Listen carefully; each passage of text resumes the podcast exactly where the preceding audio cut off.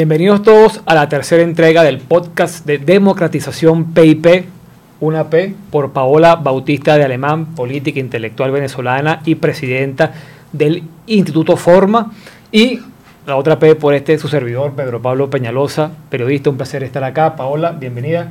Hola Pepe, ¿cómo estás? ¿A ti te sobran las P's? Me sobran, me sobran las P's. repartir.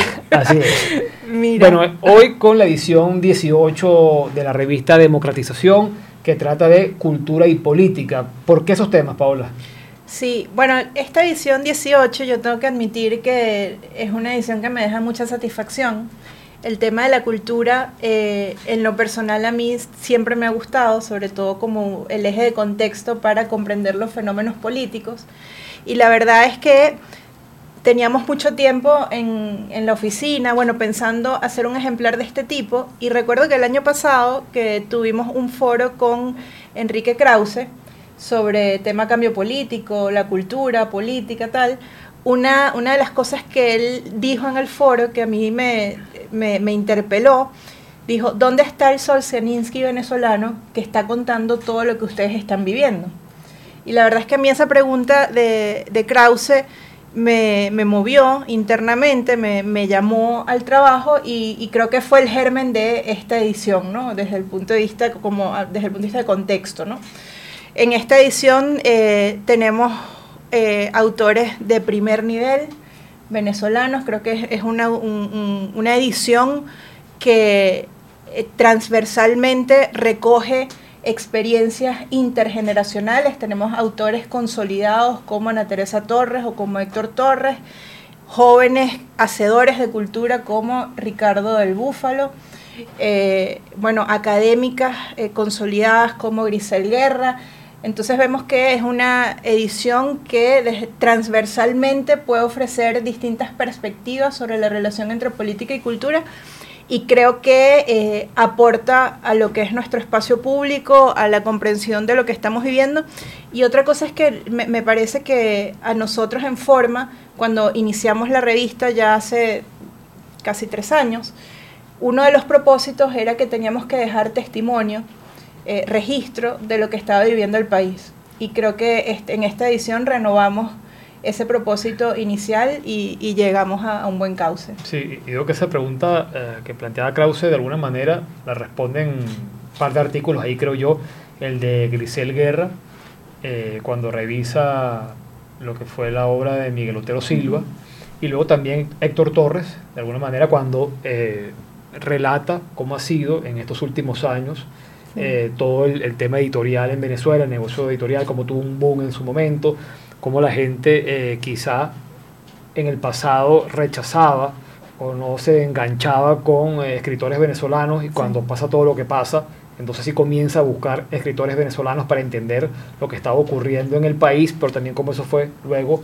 cayendo y afectado por, por la diáspora, ¿no? Un tema interesante cómo, cómo sí. lo maneja eh, Héctor Torres en ese artículo. Sí, voy a comentar los nombres de los artículos, no, no voy a dar mucho dato para no hacer sí, spoiler y que la gente lo, los lea, porque bueno, la idea de este podcast es como un abreboca del contenido claro. que tiene la revista para que ustedes vayan a nuestra página web que es www.red-forma.com y ahí pueden bajar los artículos, leerlos, compartirlos, hablar sobre ellos, que podamos construir un, un espacio de intercambio sobre los temas que, que nos interpelan y nos preocupan. Entonces, el, los artículos son La cultura como marca fundamental de lo humano, de Ana Teresa Torres, que la verdad es que yo tengo que decir que bueno, es como, como un orgullo personal que ella nos haya acompañado porque claro. es una escritora a la que yo admiro muchísimo y que, bueno, de algún modo ha influenciado en, en nuestros pensamientos, en las lecturas que nosotros tenemos de la realidad. Grisel Guerra con Escribir y leer desde y sobre la dictadura, que es un artículo precioso que eh, bueno, nos reencuentra ¿no? con, con, estos políticos, escritores, escritores políticos que supieron eh, dibujar personajes en donde cada uno de nosotros nos vemos eh, reflejados y creo que incluso es un artículo muy pedagógico, es decir, y aquí lo digo, lo digo como mamá, ¿no? Yo este año me tuve que volver a, a, leer Casas Muertas y Oficina número uno con mi hijo mayor y creo que si usted es mamá y le toca a sus hijos les están mandando estas lecturas, este ensayo es buenísimo para que se los, bueno, los lean juntos porque muy probablemente no lo va a leer. Pero, pero, pero que fíjate algo, Pablo, interesante leyendo este artículo, hace un par de semanas yo estuve en una especie de foro donde eh, había expertos en temas económicos, expertos en temas sociales de Venezuela, y fíjate que revisando, eh, hablaban del, del, futuro de la economía venezolana, ahora que se habla de la superación de la era del petróleo por energías limpias, renovables, etc. Y uno de los ponentes decía, bueno, ¿quién escribiría en su momento el Casas Muertas, el oficial número uno? Cuando bueno, ya no sea el petróleo ¿no? el que esté, no solamente por el marco político que está enfrentando Venezuela, sino también por el tema del impacto del petróleo en la, economía ¿no? y en la sociedad venezolana. Entonces decía, bueno, ahora quién ¿no? Eh, contará, relatará, analizará lo que significa en su momento, bueno, cuando ya llega el fin, esa era petrolera, y entonces Venezuela se enfrente a una etapa mucho más bueno, compleja. Bueno, tú sabes que yo creo que con, lo con la guerra en Ucrania, una de las cosas que ha quedado muy claro es que ese fin de la era petrolera, entre comillas, está un poco distante, ¿no? O sea, los combustibles fósiles eh, pareciera que todavía, eh, bueno, superan en su capacidad a lo que son los otros tipos de energías, ¿no?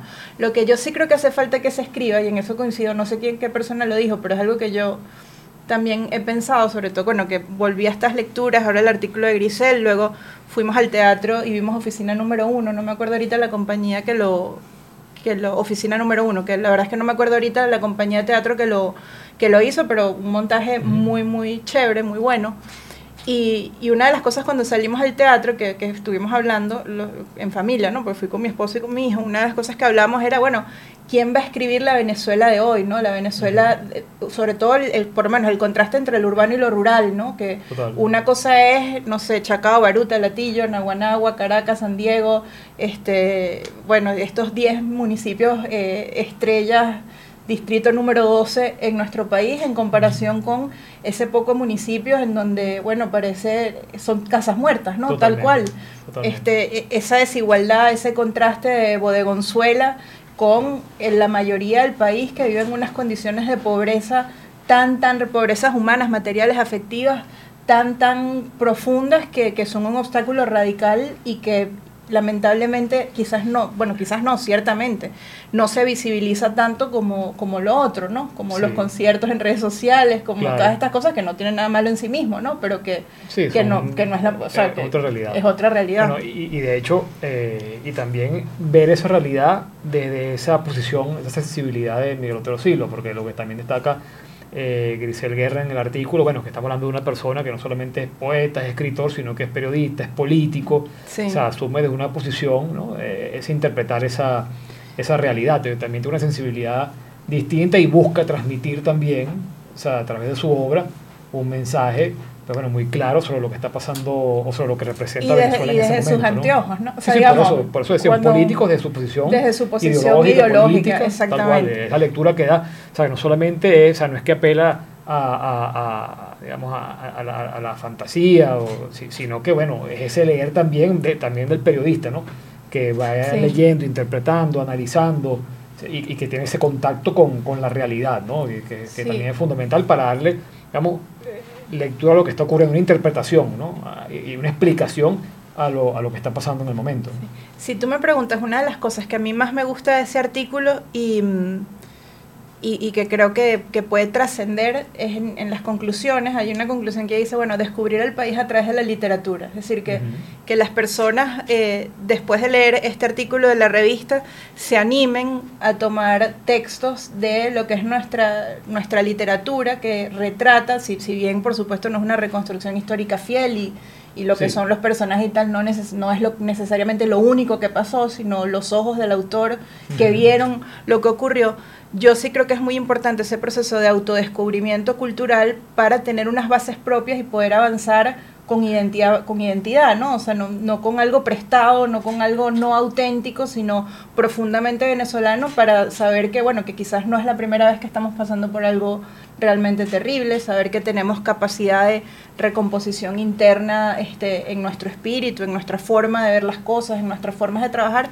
Y creo que ese artículo me dejó muy contenta por digamos, por, ese impulso y, e invitación a la lectura y, y, de recoger lo que nosotros somos como venezolanos. Bueno, y eso que tú dices también eh, pone el énfasis eh, Ana Teresa Torres en su, en su artículo, ¿no?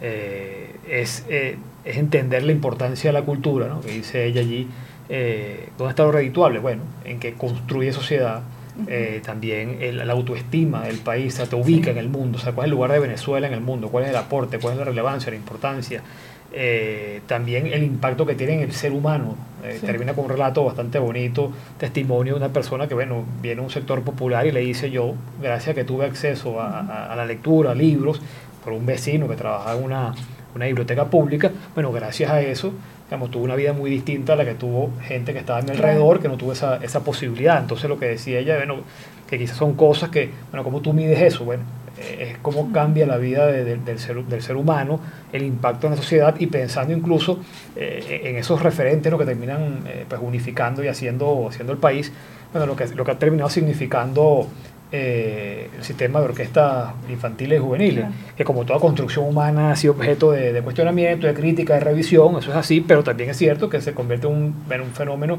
que genera orgullo, que la gente este, se siente identificada. Claro.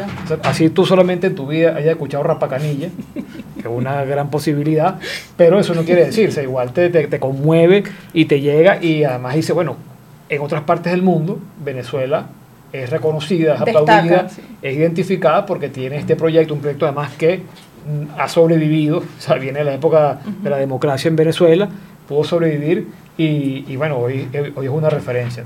Sí, tú sabes que es el solo el título ¿no? de ese artículo que dice la cultura como marca fundamental del humano es realmente precioso porque es, es como el hombre encuentra caminos de realización a partir del hacer creativo, ¿no? Y eso, y eso hace que, bueno, que su dignidad crezca, ¿no? Frente, frente a la realidad.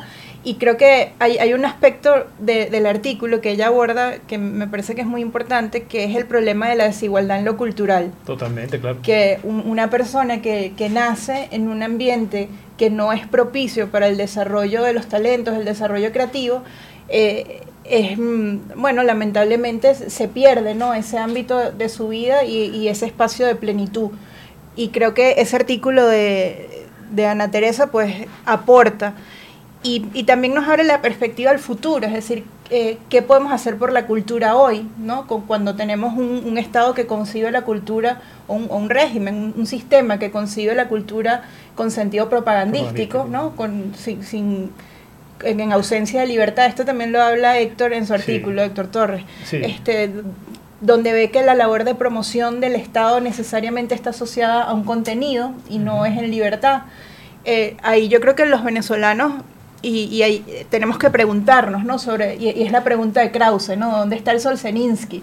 Es, ¿Cómo podemos crear, cómo podemos transmitir, cómo podemos dejar testimonio, cómo podemos eh, decirle al país y al mundo que, que, hay gente que está recogiendo las historias, que, los está, que está custodiando el presente para que pueda existir un pasado fiel que nos pueda aproximar a una construcción sí. más fructífera. Yo creo que el artículo de Héctor Torres, además, para quienes están fuera del país, nos están sí. viendo, eh, creo que les, les, va a llegar, porque además el tema que él, que él plantea ahí es esa lucha ¿no? de, de los prejuicios uh -huh. que te tienes que enfrentar.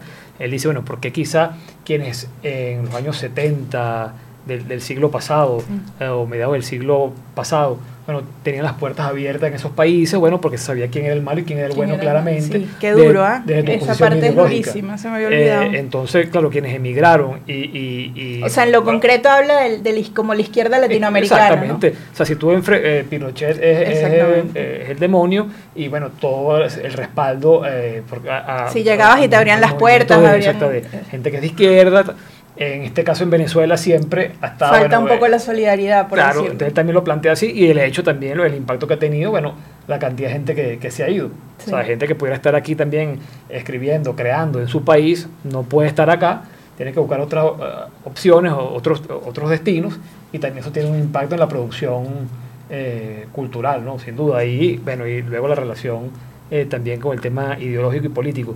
Y un, tema, y un artículo que me gustó mucho, que no, no lo hemos eh, mencionado, uh -huh. es el de Rafael Ocío Cabrices, eh, y que creo que llega mucho, sobre todo, sí. Eh, creo que en general todo el mundo, pero bueno, en, en el caso de los, del periodismo, creo que tiene especial significación, que es cómo se ha ido, bueno, fragmentando ese espacio de, de la comunicación. Él hablaba, ¿no? Eh, como tú antes desde un periódico tenías una relación distinta con la fuente y después un impacto distinto, pero también el puente incluso de niños, ¿no? que tú veías sí. la, la televisión y todos el llegaban hábito al de día consumo, siguiente. el hábito de consumo de medios y de información. Tal cual, llegaba el- todo el mundo veía la misma película el domingo y el lunes el tema de conversación en, en, en el patio del colegio, ¿no? Cine ¿Recuerdas? millonario. Exactamente. Esa es de tu época. Sí, o sí, sea, sí. no de la mía, yo soy más de... No, ya tú eres Netflix. ya yo soy Netflix. Sí, yo sé que tú eres. Netflix, pero sí, no, yo sí, ciertamente tengo algún recuerdo. Y sí, que la gente llegaba, claro, aunque, el señor o sí es mayor que yo, no, cuidado. ¿Tú te acuerdas? Bueno, y aquí vamos a lanzar la cédula. O sea, si ya llegamos a este momento Claro, eso digamos, puede- y estamos hablando de la honestidad y la cultura, pues Sí. hay que hacerlo. ¿Tú te acuerdas de, por ejemplo, cuando estaba Cine Millonario y lo interrumpían para pasar los caballos, el 5 y 6? Sí, claro, una locura. Que era cultura. o sea, Claro, sí, era- tú decías, bueno, pero ¿qué es era esto? Sí, sí, tal sí. cual. Bueno, y además que lo que, lo que él señala que eso, que todo, eh, como los medios de comunicación en ese momento, eh, la televisión, los medios impresos, nacionales y regionales, iban marcando el debate, todo el mundo se informaba por ahí, hoy en día ya eso no, no existe, él habla de su experiencia, además que él, él está viviendo en, en Canadá, y bueno, es eso, que él habla de un caso de alguien que está en un juicio, o de estos camioneros que antivacuna, y habla de que él puede hacer lo que quiera por la Sí. primera enmienda.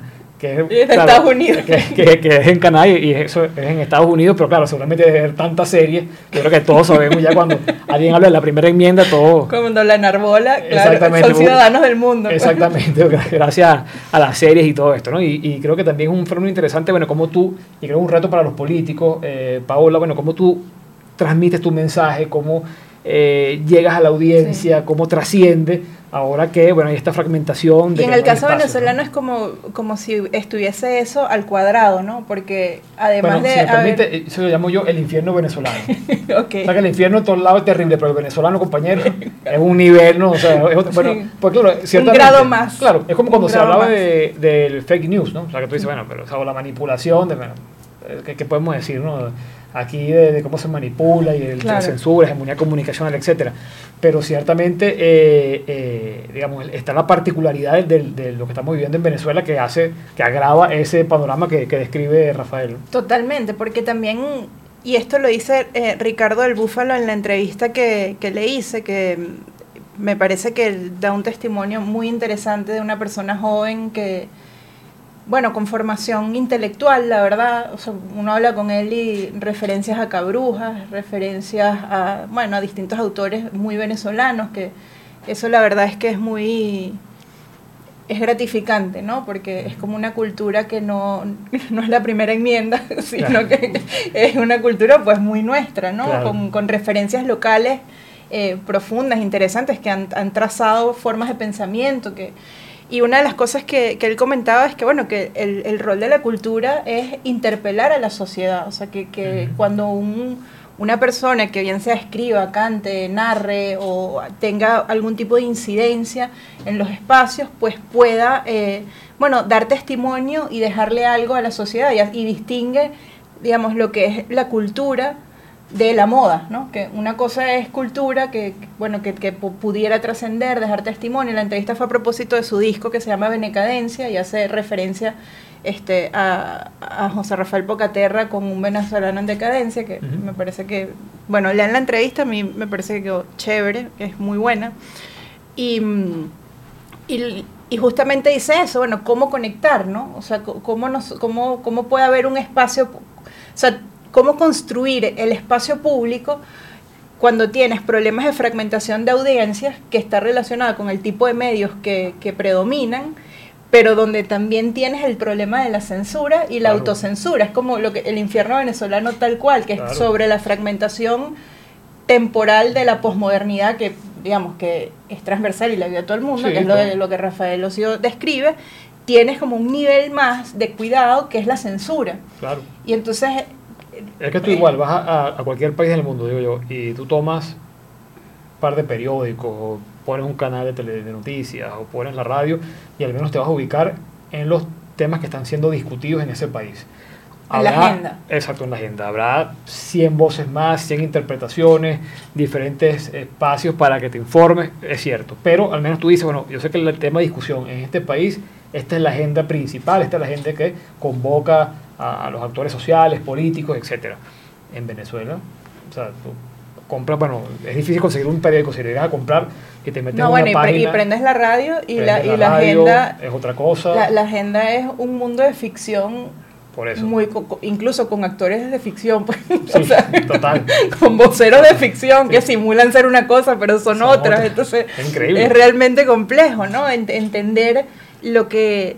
Y, y tienes que a un ciudadano, o bueno, que alguna vez fue ciudadano y ahora somos lo que somos, para no ponernos etiquetas, que está acostumbrado a consumir medios, porque tú vas a sectores humildes del país o vas, y tienen la radio prendida, igual, o sea, se, acostumbraron a tener su radio prendida, lo que pasa es que ahora, digamos, o es pura música, porque bueno, porque no es que no hay nada que decir, sino que, bueno, sí, sino que no, o, tienes eh, un discurso allí muy claro, bueno, pasa con... con bueno, en estos días Esteban Rojas, es el, es el, periodista que estudió con nosotros en la Universidad Esteban, puso un tweet que me dio mucha risa porque dijo que puso BTV y estaba un discurso de Chávez, que Chávez estaba defendiendo a Rafael Ramírez en el discurso. Entonces puso un tweet como, bueno, BTV, por favor, revisen antes el discurso que van a poner porque... El jefe de edición ya, está ahorita buscando trabajo. Digo, porque hay, hay gente que ya no está con nosotros, o sea, gente que, bueno, que cambió de bando, que se murió, que se lo murieron, o sea... Claro, el encargado de la, de la edición ahí debe estar ahorita buscando trabajo en otro espacio, ¿no? Entonces, claro, la gente está habituada a consumir medios de, de esa manera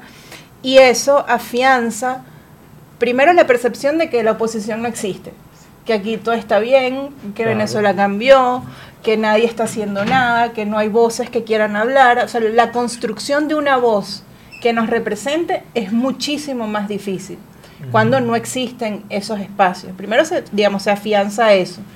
Y luego se afianza la idea del vacío, es decir, que, que, que es otro otro aspecto que, trata Ricardo en, la entrevista, que es una cosa muy dura, que, nos, que nos pudiera llamar a la reflexión, como dice él, interpelar, interpelarnos. Y una cosa que él dice es que la decadencia actualmente no es material, sino que es moral, porque lamentablemente pareciera que el chavismo nos ganó en ese ámbito, al distorsionar mucho el escenario y al no saber nosotros mismos lo que está bien y lo que está mal al ser todo tan, tan gris y difuminado.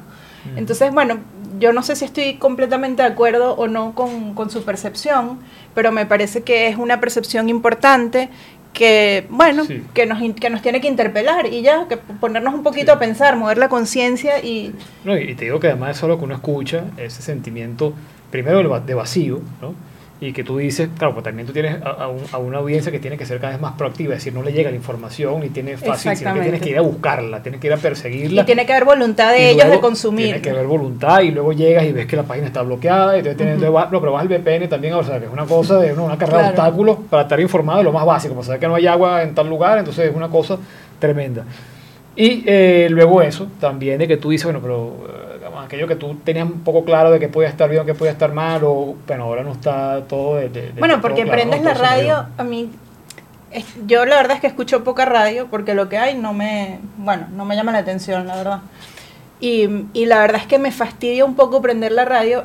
Hace unos días este, estaba escuchando un programa y pasaron de una entrevista que era sobre la obesidad de los gatos porque era, estaban, estaban hablando con un veterinario sobre la, obesidad de los gatos. Un tema que siempre ha sido de gran actualidad. Es un tema de que yo recuerdo. Trascendente, claro. Desde siempre. La obesidad de los gatos pasaron una entrevista política, o sea, bueno, relativamente política, y después de eso cerraron con un chef. Entonces, a, a mí, digamos, esa como bipolaridad o no sé cómo decirlo, es como cuando tú pasas las historias de Instagram, que tú vas, que, que, no hay unidad temática, que no, digamos, a mí eso me desespera un poco el cerebro, o sea, yo no... Eso es lo que llaman revista. Ah, sí, bueno, esta es una revista. Sí, porque aquí no hay otros temas de que hablar más allá de la obesidad de los gatos. Es cualquier cosa. Pero, digamos, a mí eso me desespera. Yo, por eso el radio escucho muy, muy poco.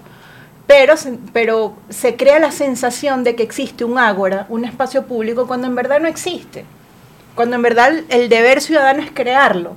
Eh, y, que el momento nos demanda como personas, como venezolanos, a buscar esos espacios y saber qué medios tengo que consumir para crearme un criterio y para poder bueno, hacerme una idea de lo que efectivamente está pasando, porque si no soy presa de la obesidad de los gatos, de las orquídeas que son preciosas, de algún pseudo actor político que dice ser algo que no es, y, bueno, y así vamos, ¿no? Con, viviendo en un estado de simulación. Sí, no, y, y, y, eso digamos, se, se agrava todo lo que estamos hablando, bueno, por, por todos los obstáculos que tiene la gente que además está preocupada de eso, que entenderlo por su día a día.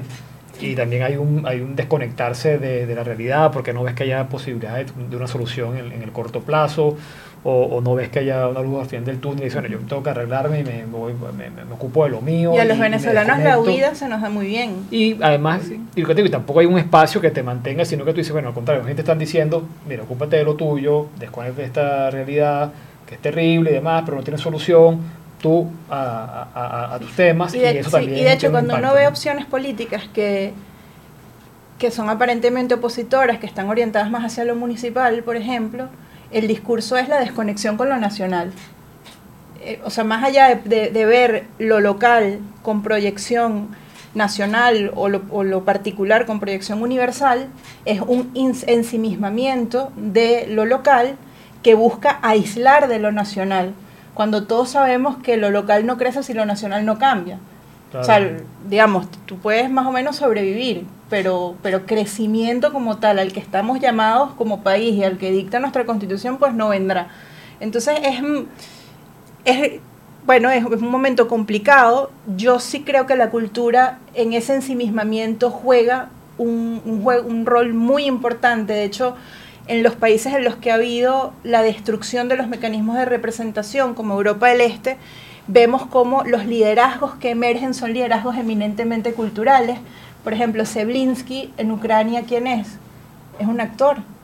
Después de 2014, en Ucrania, eh, que por cierto está la película de Netflix, yo la vi hace mucho tiempo, estoy que la quiero volver a ver, pero bueno, véanla, a mí cuando yo la vi hace mucho tiempo me gustó, que se llama la, la del Maidán, ¿cómo es que se llama? No me acuerdo ahorita. Algo de invierno. Bueno, no me acuerdo. Lo vamos en, en postproducción lo ponen por aquí el nombre, pero está en Netflix. Y habla sobre, bueno, es, ese momento en Ucrania de este, mucha movilización social en donde se alcanzó el cambio político, pero eh, después hubo una deriva, es decir, no se llegó a buen puerto y los políticos cayeron en desgracia. Cuando los políticos caen en desgracia, quienes se emergen son outsiders. Y Seblinski viene de ese proceso, que bueno, él, como ustedes saben es un actor, él tenía una serie de televisión en donde él era el presidente de Ucrania. Y, y, de hecho su partido político tiene el nombre de la serie. Y mm, y bueno, este caso es muy concreto y la verdad que es muy pronto para hacer un juicio político, moral, normativo sobre el desempeño de él, pero lo que quiero decir es que la gente se refugia en lo que le genera identidad y en el caso ucraniano pues pasó eso y eso no es nuevo. En el siglo XX los checos, eh, bueno, se refugiaron en un dramaturgo, en Václav Havel. En, Polonia se refugiaron a un líder sindical que este, se aferró a su fe católica, como fue Lech Walesa. En Estonia, Mart Lara, con el tema de la cultura y el canto. Entonces, digamos, cuando hay estas crisis de representación, que en esta, en esta edición incluimos un artículo sobre eso, este, la hora de la, representación real, la cultura emerge como esos vínculos que lo la destrucción de lo institucional nos ha arrebatado. Y por eso a mí me parece muy importante que, que volvamos a la cultura, que las voces culturales se escuchen, porque es ese lugar común en el que todos nos podemos encontrar. Bueno, esto es lo que van a poder eh, leer, conseguir en la última edición de la revista Democratización, Excelente, Cultura y Política. En realidad todos los artículos eh, de un grandísimo nivel te La verdad es que hemos hecho 18 ediciones, pero esta eh, es mi favorita sin duda alguna. Hasta que llegue la 19. No creo, no. La 19. pero, seamos optimistas, por favor, entonces. Cómo nos paramos aquí después. la 19 va a ser mejor. la 19 les va a gustar mucho. La 19 sobre la reforma judicial. ¿Y la, y la 20 no te quiero decir. la 19 sobre la reforma judicial. Este, ah, bueno, una maravilla. una maravilla. ¿Qué más quieren ustedes? Exactamente. No, va a estar muy buena la, la, que viene. Ya los artículos nos están llegando, los estamos editando. Especialistas de altísimo nivel para analizar todo lo que es la reforma judicial que se está avanzando unilateralmente desde la dictadura, porque son cambios que no entraron en México y que tampoco entraron en ningún espacio en donde tenga participación la oposición real del país. Este, yo insisto que esta que estamos leyendo ahorita es bonita y trascendente. Y, la del y la edición 19 va a ser coyuntural e importante para comprender el momento que estamos viviendo. No nos abandonen, también va a estar buena, pero esta, esta creo que es mejor y la pueden bajar en www.red-forma.com y en nuestras redes sociales arroba red piso forma pueden encontrar todas nuestras actividades, lecturas, referencias, interactúen con nosotros para nuestra community manager es muy importante que interactúen y hablen con nosotros por ahí. Así es, así que bueno, nada, muchas gracias a todos por haber seguido esta entrega del podcast de democratización, la tercera entrega. Será hasta una próxima oportunidad. Sí, bueno, cómo no. Ajá. En la producción, Isabela Sanfuentes y Sebastián Joresoc nuestro ingeniero de sonido César Aguilera y como siempre grabamos desde Cúsica Estudios. Muchísimas gracias, denle retweet y compartan todo este contenido. Chao.